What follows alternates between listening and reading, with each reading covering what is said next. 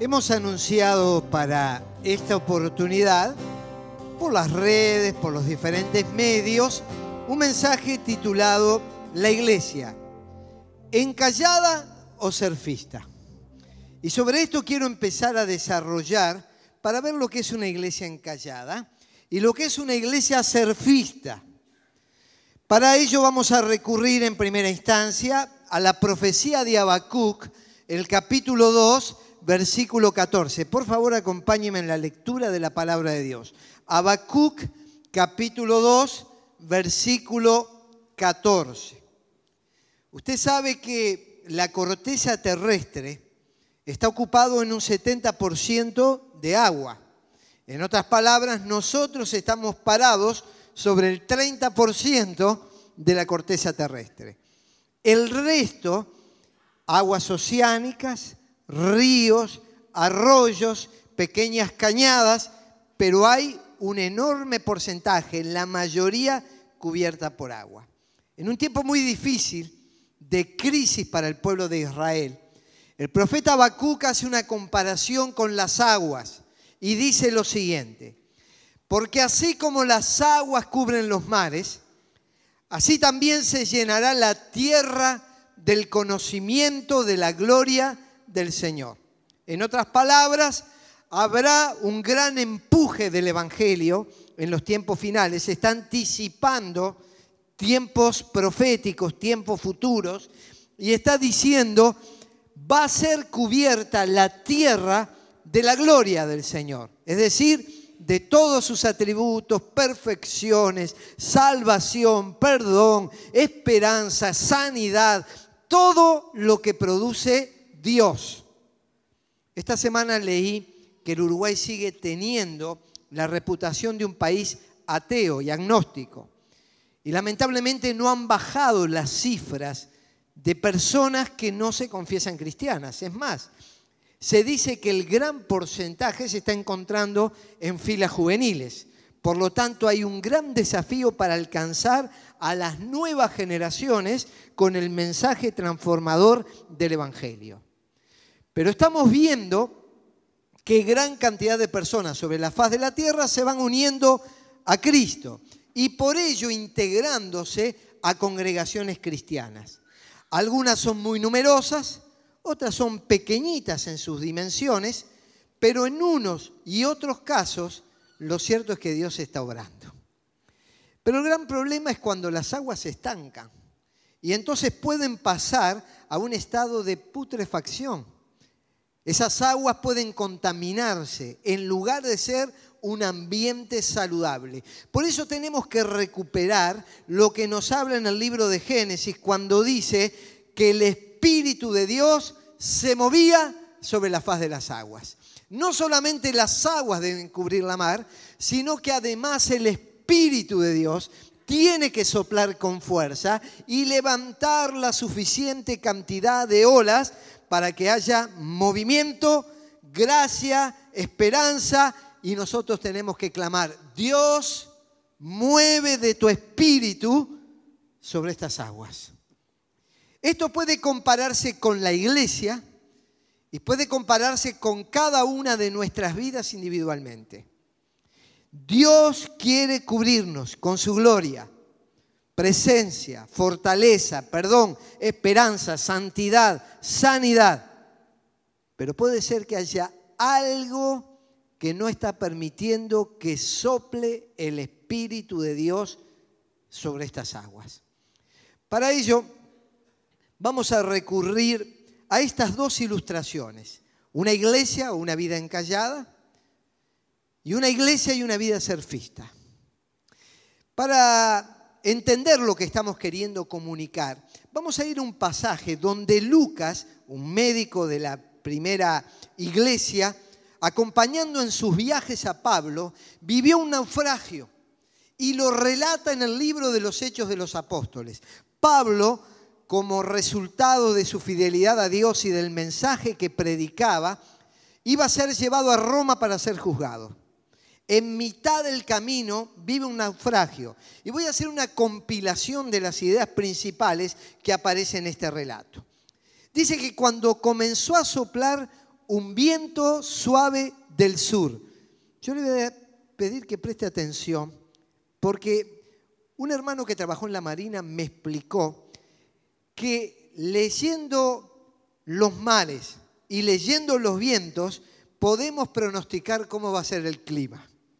Y aquí dice que se levantó un viento suave del sur. Creyeron que podían conseguir lo que querían, así que elevaron anclas y navegaron. Poco después se nos vino encima un viento huracanado llamado nordeste. Ahora cambió la dirección del viento. Fíjense, viene del nordeste. El barco quedó atrapado por la tempestad y no podía hacerle frente, así que nos dejamos llevar a la deriva. Como pasaron muchos días sin que aparecieran el sol ni las estrellas y la tempestad seguía arreciando, perdimos al fin toda esperanza de salvarnos. En un intento por escapar del barco, los marineros comenzaron a bajar el bote salvavidas al mar. Aligeraron el barco echando el trigo al mar, pero el barco se fue a dar en un banco de arena y encalló. Pero el centurión dio orden de que los que pudieran nadar saltaran primero por la borda para llegar a tierra y de que los demás salieran valiéndose de tablas o de restos del barco. Este hermano que trabajó en la Marina me dice, cuando vos veas en la costa montevideana un clima muy cálido, la apariencia de la superficie del mar como aceitosa, una suave brisa que trae aroma a mar. Y una gran cantidad de personas con sus mesitas y sus sillas pasando un día de picnic, tomando algo fresco, un mate o comiendo algo, que vayan cerrando las puertas, las ventanas y todo, porque se avecina una tremenda tormenta. Aquí dice que empezó a soplar un viento suave del este. Y todos creyeron que estaban en condiciones de navegar y que todo era muy favorable. Pero repentinamente cambió todo el escenario y se vinieron vientos huracanados sin sospecharlo y miren lo que pasó. Y empieza a describir algunas ideas que se las quiero mencionar. En primer lugar, hubo en ellos soberbia. Una iglesia encallada, una vida encallada, tiene una tremenda soberbia. Dice, creyeron que podían conseguir lo que querían. Se sintieron fuertes, suficientes. Somos una iglesia importante. Soy un creyente muy espiritual. Yo no soy como los demás, muy del espíritu farisaico, ¿verdad? Están en el templo, pero juzgan a los demás. Ellos son los buenos, pero el resto de los que están en el templo o de los que adoran a Dios no son personas tan buenas ni lo adoran con tanta sinceridad como yo lo hago. Lo primero que aparece en una vida o iglesia encallada es la soberbia. No tengo nada que aprender de los demás, tengo mucho para enseñar, no me importa lo que otros hacen, no me importa lo que otros dicen. La soberbia inunda la vida. La segunda cosa que vemos es la inercia. Nos dejamos llevar a la deriva. ¿Cuál era el objetivo? ¿Cuál era la meta? ¿Cuál era el puerto al cual querían alcanzar? Nadie sabía. Cuando encalla un barco, cuando encalla la vida espiritual de nosotros, es a veces por inercia. Y nosotros no queremos llevarnos a la deriva. Queremos tener una hoja de ruta. Y queremos no tener deriva teológica. Por eso en los últimos dos domingos hemos traído mensajes doctrinales. Uno sobre los milagros y el otro sobre la teología de la prosperidad. En ambos casos no enseñamos para quedarnos de brazos cruzados, sino para que esa doctrina se transforme en realidad y podamos experimentar los auténticos milagros de Dios y la genuina prosperidad que viene del cielo. Si bien es cierto, dijimos, que hay billetes falsos, eso no quita que hay billetes auténticos. Si bien hay doctrinas falsas a veces en relación a todo esto, no quita lo auténtico del poder de Dios. Pero no solamente queremos en materia doctrinal, también hemos pronunciado acerca de temas éticos. Cuando hace años comenzó a discutirse en el Parlamento acerca de la ley de fertilización in vitro. Con un médico de la iglesia sacamos una publicación. Cuando nos dimos cuenta que la depresión estaba afectando la vida de enormes porcentajes de ciudadanos, sacamos cómo superar la depresión. Cuando la gente se hacía preguntas acerca del sistema político y la participación de la iglesia, nosotros sacamos el a quién votar e hicimos una comunicación en días pasados acerca de la postura de la iglesia en relación a esto. Cuando empezaron a salir leyes acerca de la hormonización de menores, y demás, nosotros sacamos comunicados, enseñamos desde el frente, pusimos un médico que nos explicara e hicimos un congreso para cientos de maestros de escuela dominical a los efectos de formarlos y que ellos puedan ir hacia todos los niños del país para enseñarles estos valores.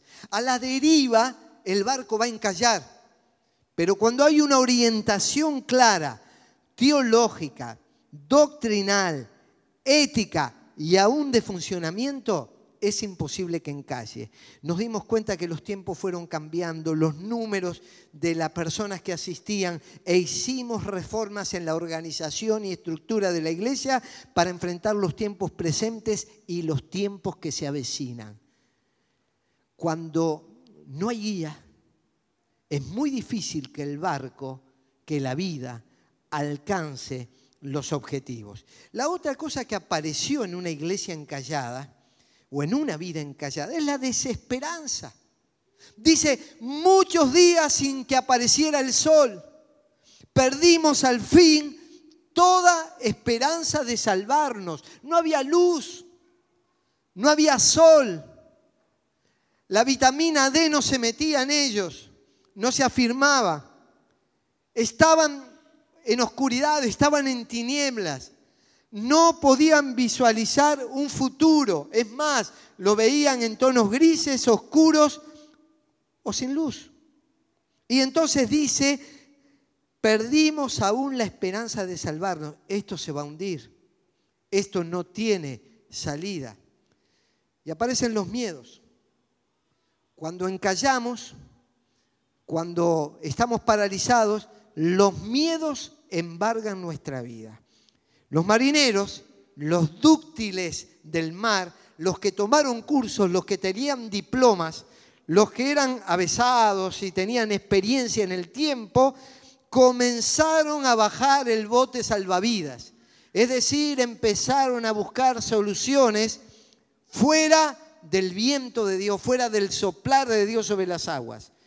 Y algunos empiezan a buscar salvavidas en pastores, en iglesias, en sistemas, en líderes, en nuevas teologías, en profesionales, botes salvavidas para intentar salvar aquello que solo Dios puede salvar y hacer. Pero en esta iglesia encallada dice que hubieron pérdidas. Aligeraron el barco echando el trigo al mar. El trigo es señal de abundancia, del trabajo. El trigo era el resultado del esfuerzo, de la laboriosidad. Era el capital con el que ellos contaban. Lo iban a comercializar en otros mercados, generaba empleo, generaba riqueza, generaba divisas, ingresos, pero como no podían, terminaron echando lo que tenían al mar. ¿Sabes cuántas congregaciones han echado al mar el capital humano y material que tenían porque no pudieron sostenerse.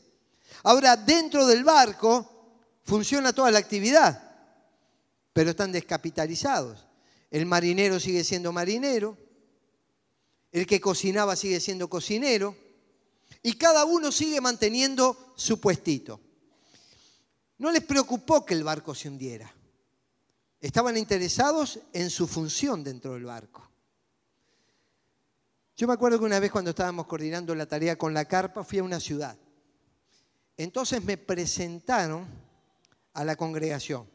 Me dijeron, acá está el pastor, el copastor, la presidenta, el vicepresidente, el tesorero, el protesorero, el secretario, la prosecretaria.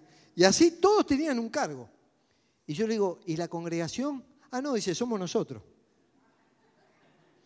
Eran seis o siete y todos tenían cargo, estaban todos contentos. El barco se hundía, el barco estaba encallado, pero ellos estaban contentos con su carguito.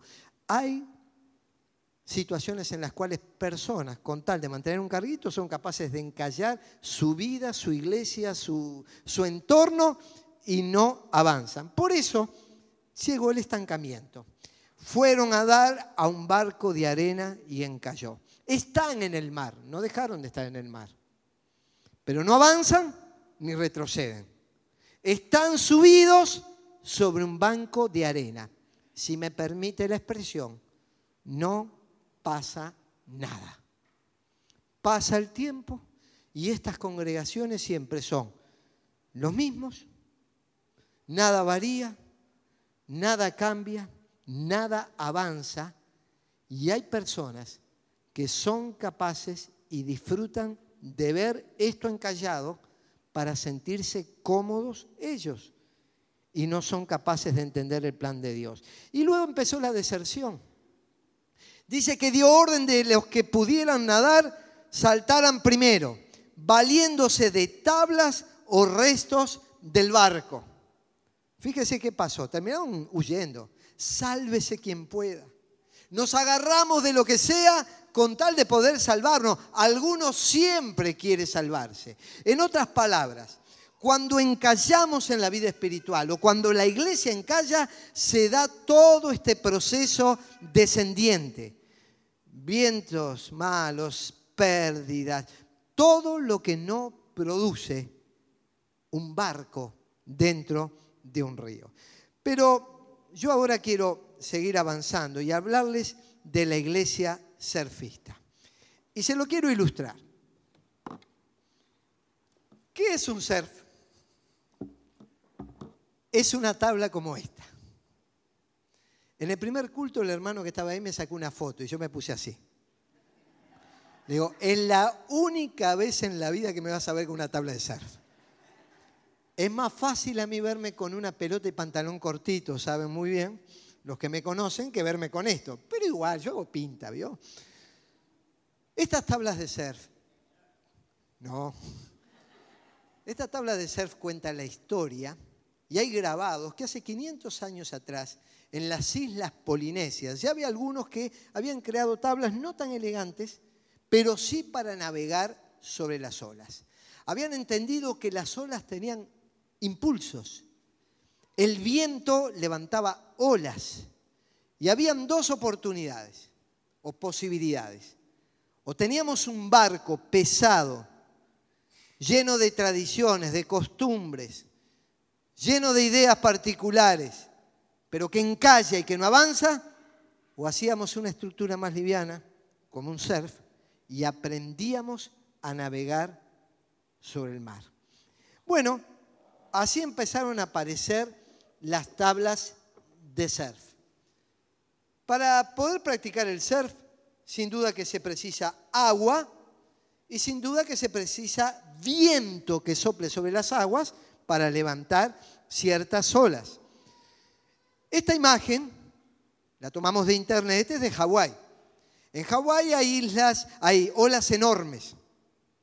Ustedes fíjense la dimensión del cuerpo humano y la pared de la ola, que podrían entrar varios hombres, varias mujeres, dentro de esa ola. En Hawái no hay que esperar que vengan olas, son permanentes. Cualquier surfista sueña con aparecer un día en aquel lugar, llevar su tabla, subirse a la ola y disfrutarla. Así que esto es natural en esa geografía y en ese espacio de tierra. Pero también esta semana obtuvimos esta foto de el río la Plata. Ustedes saben que el domingo pasado había un calor tremendo. En el culto de la tarde, el lugar más lindo para estar era acá en el templo, por la palabra de Dios. Y además porque afuera calor es tremendo y aquí estábamos con aire acondicionado. Pero el lunes llovió y el martes se levantó una tremenda tormenta. ¿Qué hice yo? Iba con el auto justo y ¿qué me veo? enseguida los surfistas aprovechando las olas que se habían levantado. Entonces me bajé del auto, saqué unas fotos allí instantáneas, pero venía el viento, se me metía por los ojos y yo decía esto tal. Y enseguida fui, me metí en el auto. Mientras el surfista aprovechaba las olas y disfrutaba, ¿qué hice yo? Este tipo está loco. Con el viento que hay, con el frío que hay, con todo eso se meten las olas. El inteligente soy yo, guardadito acá en el auto. Pero el que disfruta las olas, el que goza el surf, es otro. ¿Sabes que algunos no disfrutan la vida espiritual? No disfrutan la iglesia en movimiento y escondiditos hacen lo mismo que hice yo. Esta juventud subida sobre el surf. Y yo como buen viejo que soy decía, yo tengo la razón. Acá en el auto, protegido, calefaccionado, vestidito. Pero este tipo y los amigos cuando llegaban a la orilla se abrazaban, estaban sonrientes, estaban contentos y yo mi boca parecía una U al revés. Pero la U para arriba la tenían los otros. Los otros gozaban, los otros disfrutaban habían aprovechado el mar y las olas y yo no me animaba a nada. Solo me animé esta mañana a sacarme una foto con el surf. Y creo que va a salir por Instagram, Internet y todo eso que, tienen ahora. Y ahí, cuando ustedes me vean con el surf, no le crean, es solo para las fotos, ¿verdad?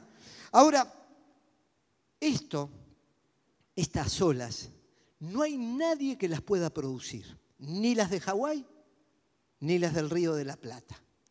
Nadie puede poner ventiladores y decir, de ahora en adelante se levantarán olas. Nadie puede producir el soplo renovador del Espíritu Santo sobre la iglesia y sobre las vidas. Pero también le tengo que decir algo. Nadie los puede detener. Mi crítica desde adentro del auto no pudo detener las olas que se habían levantado. Por tanto, cuando hay olas genuinas que son del Espíritu de Dios, que tocan vidas, que tocan corazones, que nos hacen navegar y no encallar como esas estructuras pesadas, entonces experimentamos deleite en lo que Dios está haciendo. Tres ideas sobre una iglesia surfista. La primera de ellas, hay que saber cuándo y cómo se origina la ola. El surfista tiene claro, yo no sé qué pasa, pero en Montevideo, seguramente hoy en la costa, acá en, el Río de la Plata, las aguas están tranquilas. Pero cuando se levanta viento aparecen todos estos tipos de golpes.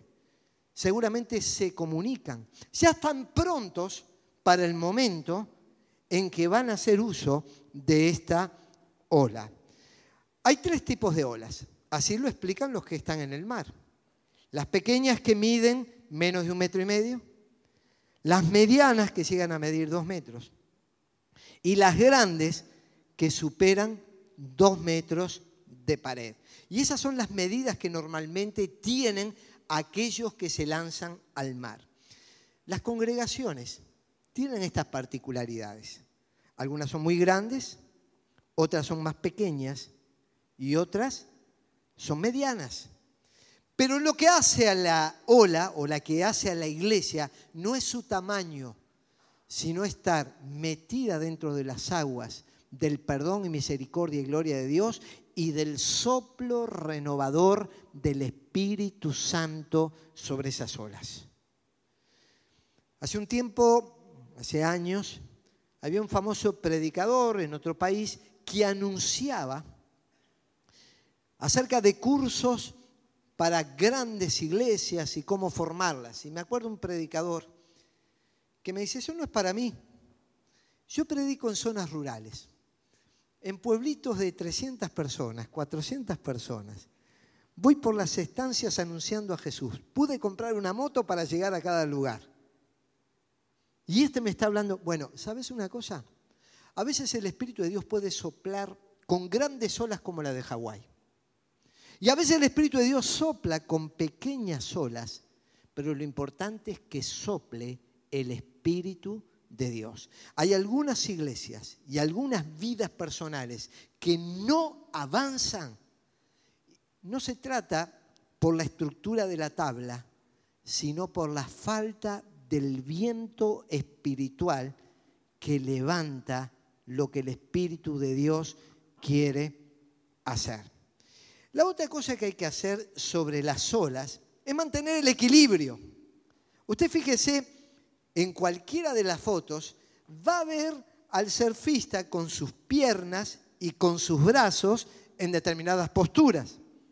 Esas posturas, brazo derecho y brazo izquierdo, son las que le permiten mantener el equilibrio. Cuando no se mantiene el equilibrio, se caen las aguas. Pero también tengo que decirle algo. Todo surfista se va a caer.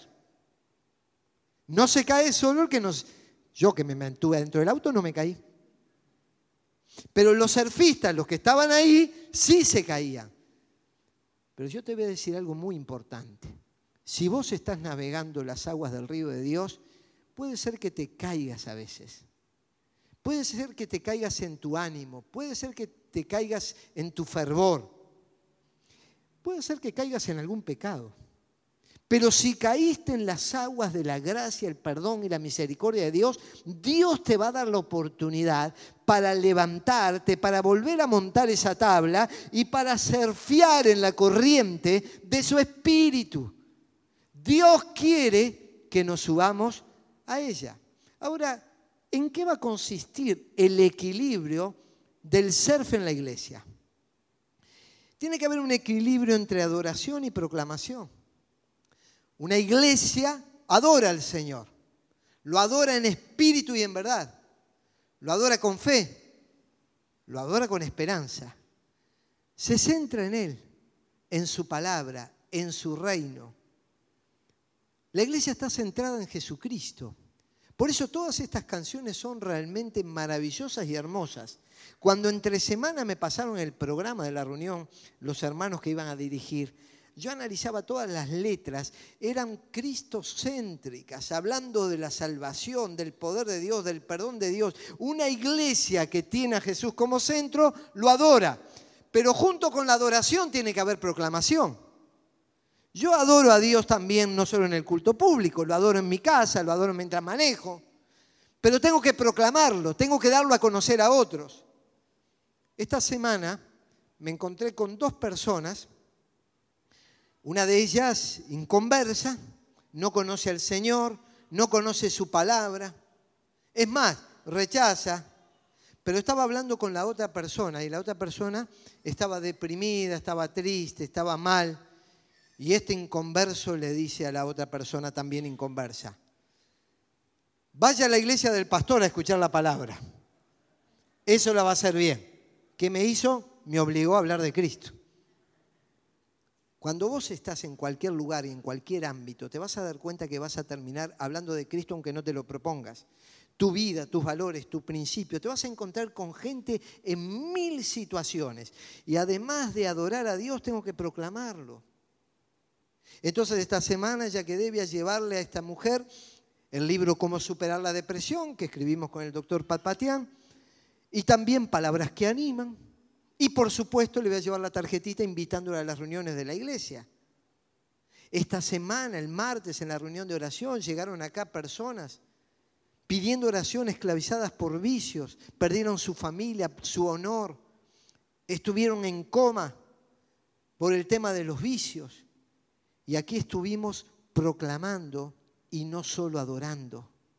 Tiene que haber equilibrio entre ortodoxia y ortopraxis. ¿Qué quiere decir esto? La palabra ortos en griego es recto y doxia viene de, de doctrina. Tiene que haber una recta doctrina claramente indicada, claramente señalada, lo que se llama la sana doctrina, la Biblia. Pero luego tiene que haber una ortopraxis, un recto comportamiento. Cuando salimos del templo, vamos a estar en familia, vamos a estar en sociedad, en trabajos, en empresas, vamos a tener negocios, vamos a ir a la universidad. Nuestra ortodoxia tiene que ser acompañada de nuestra ortopraxis. ¿Qué dice la palabra? Muéstrame tu fe, ¿por qué? Por tus obras. Tus obras, lo que haces, cómo te comportas, está indicando tu recta doctrina, si no es simplemente un conocimiento de orden intelectual. En este equilibrio van juntas la oración y la acción. No podemos hacer nada si no estamos en sintonía con Dios. Por eso el creyente, por un lado, eleva sus manos al cielo buscando el favor divino, la orientación divina, el perdón divino, la gracia del Señor, pero luego lo baja para extenderlo en acciones prácticas hacia los semejantes. Mire, yo comentaba en el primer culto, a veces hay personas que dentro del barco encallado dicen, yo no hay nada para hacer, no me dan oportunidades. Está lleno de oportunidades. Está lleno de oportunidades. Si abrís tus ojos, en todo caso podrás decir, no me pusieron a mostrar el power. Es cierto, hay una hermana acá que nos ayuda cada domingo. Pero no es que no podemos hacer nada para el reino de Dios. Hoy estoy aquí predicando, pero usted se piensa que yo hasta el domingo que viene, ya mañana de mañana estoy con el canceroso, con el enfermo, con el que se quedó sin trabajo, con el matrimonio que está en dificultades, ya mañana de mañana. No necesitamos un micrófono. Nuestras oraciones tienen que ir acompañadas de acciones. Y si nunca más yo predicara, no dejaría de tener actividad en el reino de Dios, porque hay necesidades por todas partes. Mantengamos este equilibrio sobre la ola. Y hay que aprovechar el impulso de la ola. Una vez que se genera, subite. Imagínate que se generó un impulso, hay ola, y que vos digas, hola, esperame hasta mañana ahora estoy ocupado, tengo que escuchar a Pedro, yo en este momento no me puedo subir a la ola, además tengo que ir a comprarme un traje para el mar, una tabla de surf, y hasta que no cobre ola, yo no me puedo subir. Hay que estar pronto para el impulso de la ola. Tenés que tener el traje pronto, la tabla pronta, la información pronta. Y cuando vino ese impulso, te subiste. Allí estás. A mí si me llamaran los surfistas y me dicen, este, Pedro, venite acá a la playa, hay olas. Yo digo, pa, ¿dónde dejo la corbata? No tengo un traje, una vestimenta, una ropa, ni una tabla adecuada para ese impulso. Vos sabés que a veces Dios ha levantado ministerios impulsándolos, pero tarde o temprano el impulso de la, obra, de la ola se va a acabar. Y por lo tanto hay que estar atentos a todo esto. Hace unos años, cuando yo tenía 15 años, con el pastor de la iglesia fuimos 12 jóvenes de retiro a Jauregui Berry. Y me acuerdo que un hermano que era muy chistoso decía, somos 12 y el pastor 13. Dice, no, esto es yeta. Entonces agarró un enanito de jardín y los llevaba con nosotros para todos lados. Hasta los sentaba a la hora del almuerzo y la cena. Y estábamos con el enanito, hasta dormía con nosotros el enanito. Bueno, no le crea porque eso fue una broma que hizo aquel joven chistoso que teníamos, broma juvenil. En realidad no existe, pero era la idea, éramos pocos. Y me acuerdo que fuimos a un hotel donde estaba la, la posibilidad de adquirir ese hotel para un lugar de campamento. Y nosotros hicimos una lista, los 12 que estábamos, y el pastor hizo una lista en el medio y puso puntos a favor y puntos en contra que veíamos de ese lugar. Era una ola que se levantaba, pero una ola que no vimos que era el momento adecuado para subirnos a ella. Pero pasó el tiempo y un día se levantó otra ola. Esa ola le pusimos de nombre el monte, un lugar de campamento que nosotros tuvimos. Y me acuerdo cuando me llamó el misionero que nos entregaba el lugar, me dice, está toda esta posibilidad de hacerlo. Y yo le digo, ¿sabe hermano?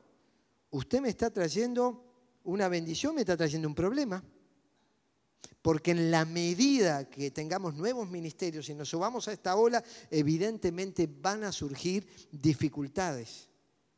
Pero asumimos como iglesia esta responsabilidad.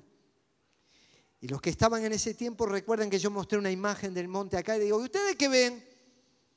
Y algunos decían, césped. Digo, no, están viendo mal. Y otros decían, y yo decía, ¿qué más ven? El cielo. No, no, tienen que ir al oculista.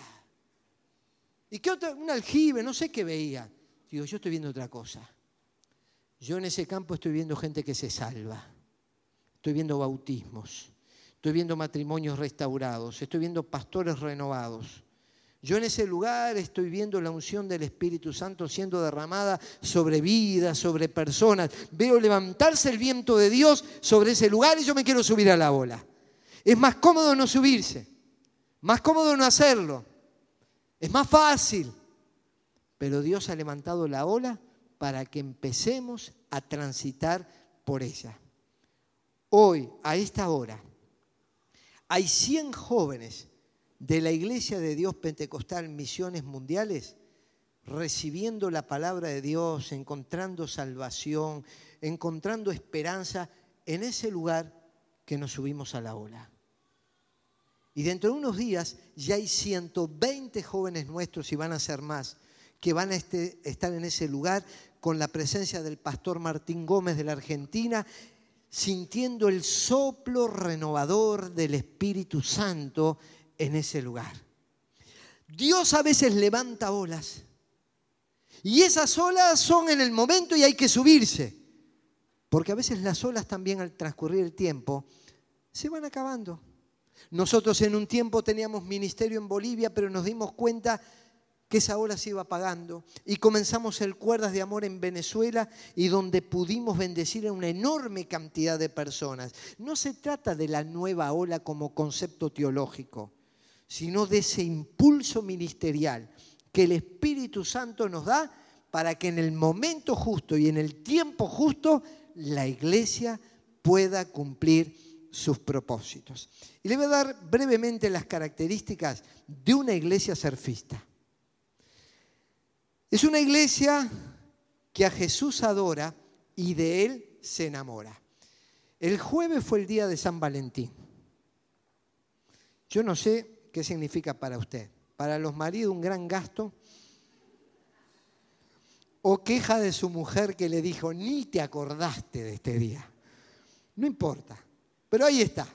Si le compraron bombones, después usted se tiene que preocupar cómo me saco esto de encima. Si le regalaron flores, se va a marchitar. Pero cuando la iglesia adora a Jesús, se enamora de Jesús.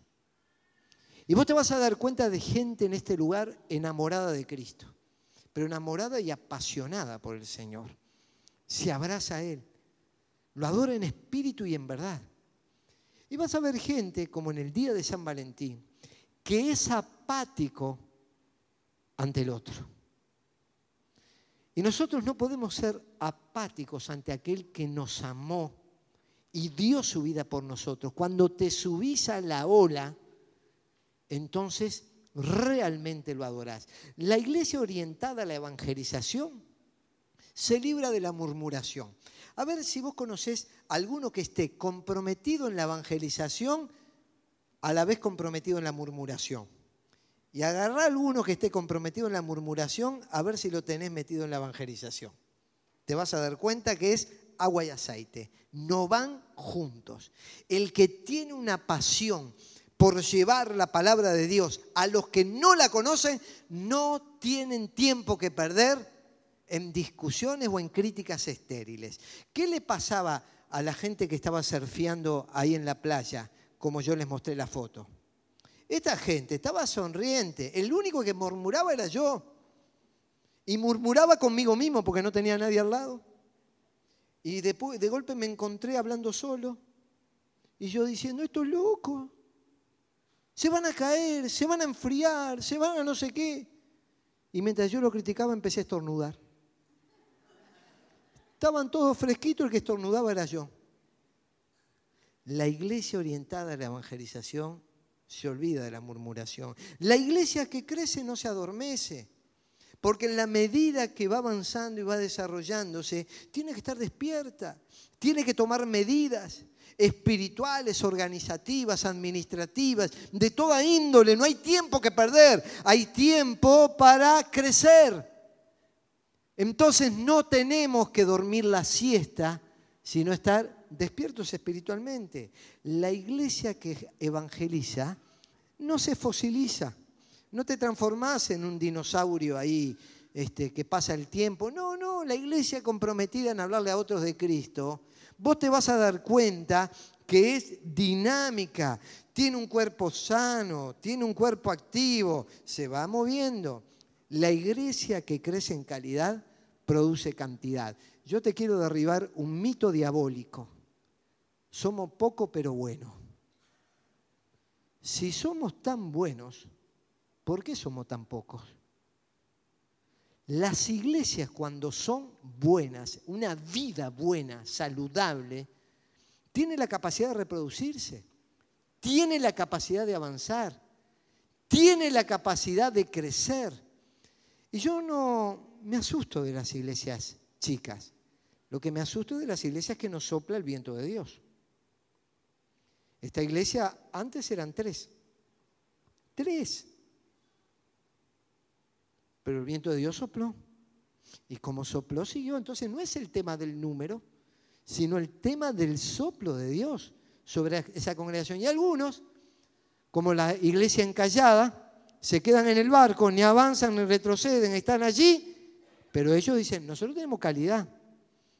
No como los surfistas estos que andan por ahí, que son todos unos locos, unos enfermos, quién sabe dónde van a parar. La iglesia que madura siempre perdura. Somos llamados a madurar en la fe. Y se madura, entre otras cosas, por la experiencia y el conocimiento. Por eso hay espacios donde nosotros tenemos para crecer y madurar en la fe. Por supuesto el culto público, pero también espacios más pequeños como la escuela de ministerio, donde capacitamos al creyente en varias áreas. Tenemos también las jornadas de crecimiento espiritual, tenemos los faros, grupos donde el creyente madura y si madura, perdura. Se mantiene firme, persevera en las verdades de la palabra de Dios. La iglesia que usa gente ordinaria puede hacer cosas extraordinarias.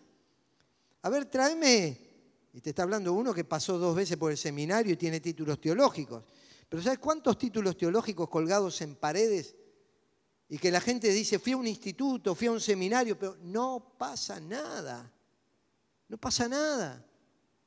Entonces, lo que somos llamados es a ser gente común para hacer cosas extraordinarias. La iglesia que planifica se capitaliza. Mientras el Espíritu de Dios sopla, tenemos que planificar bien a dónde vamos, cómo vamos. En un momento tuvimos que reorganizarnos como iglesia porque la estructura era diferente la de hoy a la de la iglesia original. Pensemos en aquellos 12 jóvenes que nos fuimos de retiro y pensemos en estos más de 120 jóvenes que se van de retiro. ¿Por cuánto se multiplicó? De 12 a 120. Entonces la estructura, la planificación, evidentemente también va sufriendo modificaciones. La iglesia que trabaja para Dios recibe la recompensa de su patrón. ¿Viste cuánta gente dice, nadie te reconoce? No. No. O pensás que yo sirvo a Dios para que alguien me reconozca. Si yo lo hago para que alguien me reconozca, soy un pobre ser humano. La verdad, soy un pobre ser humano. La única autenticidad está cuando yo sirvo a Dios, lo hago para Él y de Él puedo escuchar. Bien, buen siervo y fiel. Sobre poco has sido fiel, sobre mucho te pondré. Si la hermana Susana me valora, yo le agradezco. Pero en realidad, todo lo que hacemos tiene que ver con nuestro patrón.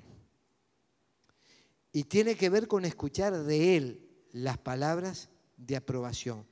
El que me sirve, dijo Jesús, mi Padre, le honrará. Deja que te honre el Padre y no te preocupes por absolutamente nada más. ¿Ustedes se acuerdan que comenzamos leyendo Habacuc?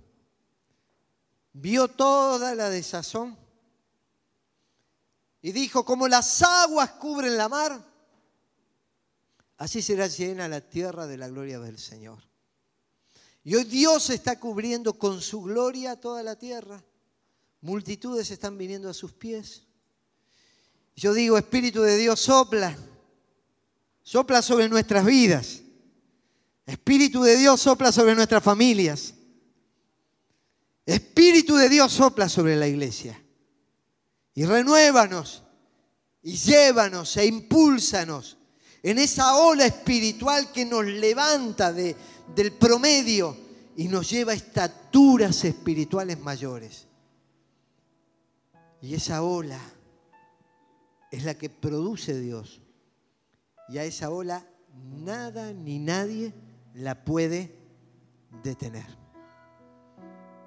Hace un tiempo teníamos aquí y empezamos a poner silla en los costados. Y luego empezamos a poner silla en el atrio. Y luego dijimos, ¿por qué no tiramos allá arriba? Y luego armamos salas para seguir en circuito cerrado. Y luego tuvimos que duplicar el culto.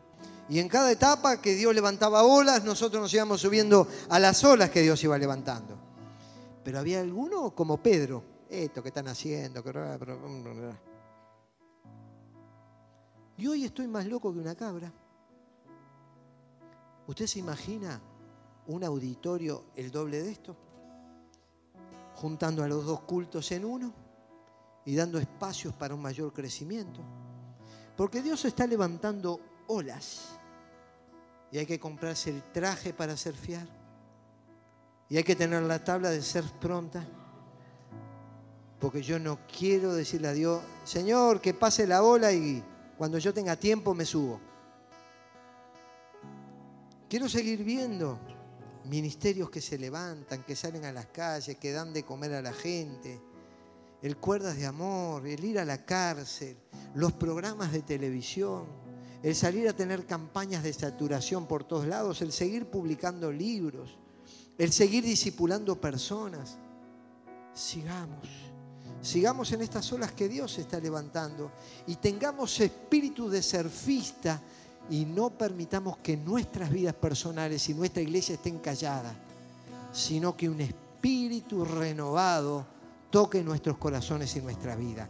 Y entonces termina Habacuc diciendo, miren, miren a las naciones, contemplenlas y quédense asombrados. Estoy por hacer en estos días cosas tan sorprendentes que no las creerán aunque alguien se las explique. Algunos ya están viendo y están visualizando cosas mayores y mejores de parte de Dios. Y hay que creerle a este Dios. Está soplando sobre las aguas, está levantando olas de su espíritu para transformar vidas, corazones, para ayudarnos a avanzar y desarrollar y para que este país sea lleno del conocimiento de la gloria del Señor. Y para esto hay que clamar como lo hacía el mismo Habacuc, Señor, ya que todo va a ser lleno de tu gloria, ya que vas a hacer cosas sorprendentes, yo te pido en clamor, Señor, aviva tu obra en medio de los tiempos. En medio de los tiempos, hazla conocer. Levanta olas, Señor, en medio de los tiempos. Los tiempos cambian, pero tu espíritu, tu palabra, tu verdad renueve nuestros corazones y nuestra vida. ¿Cómo está usted? ¿Encallado o surfeando? ¿Usted como yo? ¿Que critica a los surfistas? ¿O que agarra una tabla para sacarse una foto nomás? Está el surfista de verdad. El que entiende, el que capta el momento, el que ve venir la ola, el que la aprovecha, el que se sube, el que va en ella. Y que cuando esa ola se acaba se da cuenta que vendrá otra ola de parte de Dios para bendecir, para crecer, para desarrollar, para ser impulsados. Anímese, metas en las aguas.